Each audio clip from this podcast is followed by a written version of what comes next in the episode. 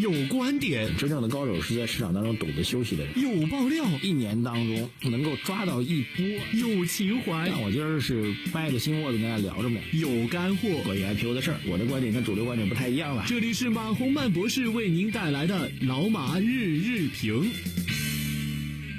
好，各位老马日评的听众朋友们，二零一九年的六月十七号星期一啊，这个感谢大家收听由理财魔方冠名播出的老马日评。新的一周又开始了，那么本周这个从周末的效应来讲，这个一片平静啊，也很正常。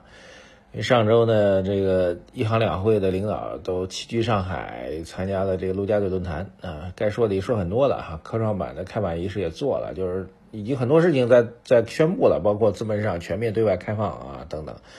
啊，包括这个金融市场，包括这个对外部一些不确定性因素的态度，都已经做了集中表达了。所以这个周末的时候，其实反而没什么消息。所以今天节目呢，大概梳理两个部分吧。第一个部分就是陆家嘴论坛，如果简单来讲，到底说了点啥？第二部分呢，跟大家讲讲这个。科创板的两家公司获得了证监会的最终的批文啊。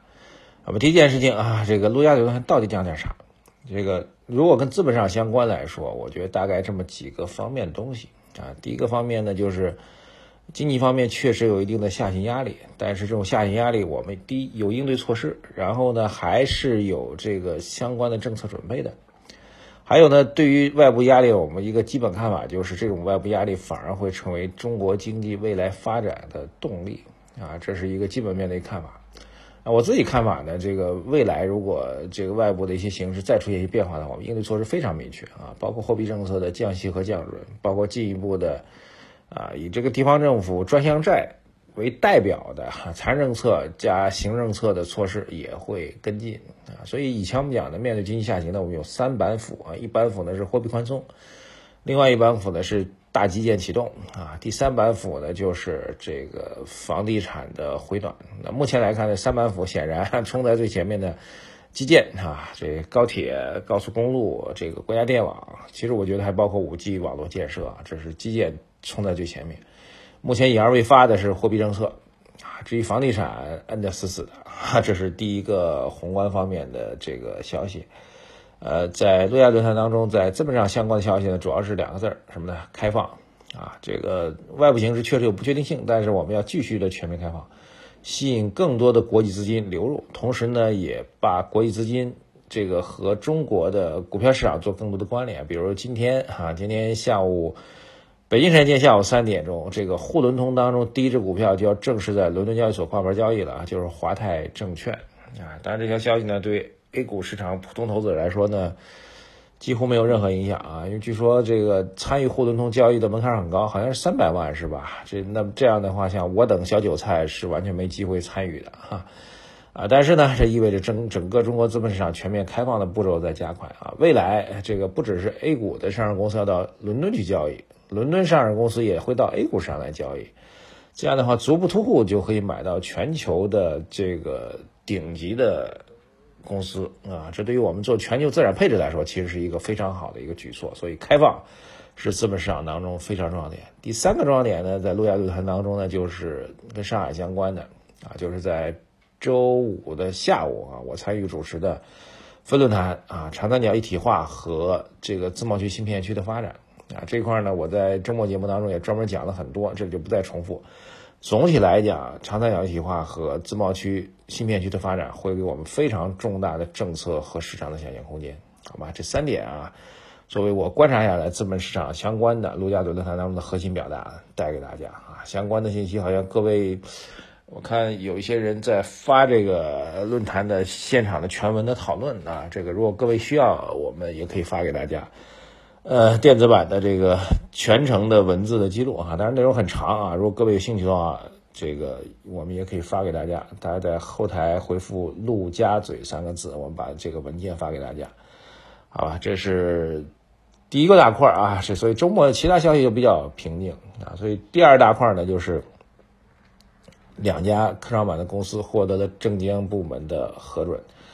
呃，两个公司有意思，有点超车的意思，因为上交交易所开了两次会啊，总共过了第一批三家，第二批是三家吗？反正总共过六七家。那么这这两家呢是这个第二批的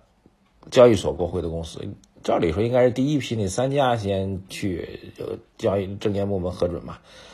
加速超车啊！那当然原因什么我们不想，我们并不清楚啊。但是有观点认为说这两个公司原来他们都是做芯片的，所以咱们对芯片极度渴望。所以政策方面大开绿灯啊，我倒觉得也未必，哈哈，因为说句实在话，就算你这个第一批就核准了，第一批就募资了啊，但是最后第一批挂牌得等别人，你不能说你就你哥俩就先挂牌了。目前预估呢，第一批挂牌企业应该在十家到二十家吧，怎么也得接近二十家的这样一个状况，十五家到二十家这个状况。所以哪怕你最早拿到证监部门的核准，那也并不意味着你 你就能先开板交易，这是两回事儿。啊，但是呢，有人认为这是一个信号，说是，呃，维持芯片、鼓励芯片的创新发展啊，也许是，也许不是啊。我就个人觉得这不重要啊，因为这从操作层面来讲，这并不重要。芯片这件事情呢，它是一个科技方面的核心创新啊。中国在一些这个行业细分应用领域当中，芯片已经做得还不错了。但我们在关键的，比如手机芯片啊，在这个核心的五 G 网络的芯片当中，确实还是不行，还得用国外的，没办法。所以也不能够靠这两家公司就能把两大核心问题去解决，但是这种期待还是非常明确。所以我们一直在讲嘛，从一八年开始，实际上从一八年开始，从一八年提出独角兽的绿色通的也好，提出 CDR 的回归也好，都是为了希望能够互联网为代表的科技创新型企业能够占为主角。再到去年年年底的时候，科创板的概念正式推出，到现在科创板正式开板，其实科技创新硬的核心技术的科技创新。是未来非常重要的发展方向啊，也是中国的未来所在吧？这是我觉得非常明确的啊。这两个内容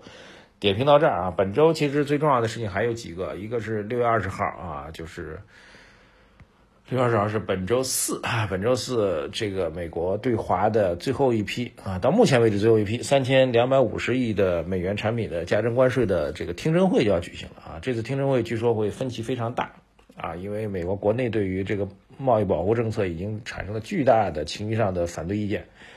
呃，以沃尔玛为代表的五百多家公司联名向这个美国政府提出了这个不同意见啊，强烈对贸易关税保护提出的不同意见，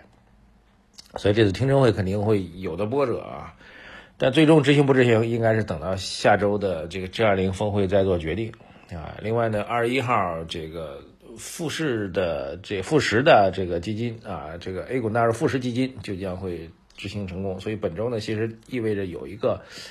这个抢在外资之前提前抢抢筹码的一个动作啊，当然有多大影响，我们来做观察。这是本周的两个内容，工作为做一个期待吧。好，这个六月底渐渐临近了啊，各位对于六月末啊各种大事情讲过很多了，对资本市场影响怎么来看？在微信公众号“财经马后炮”后台留言给我，还有呢是在。微信公众号的对话框回复“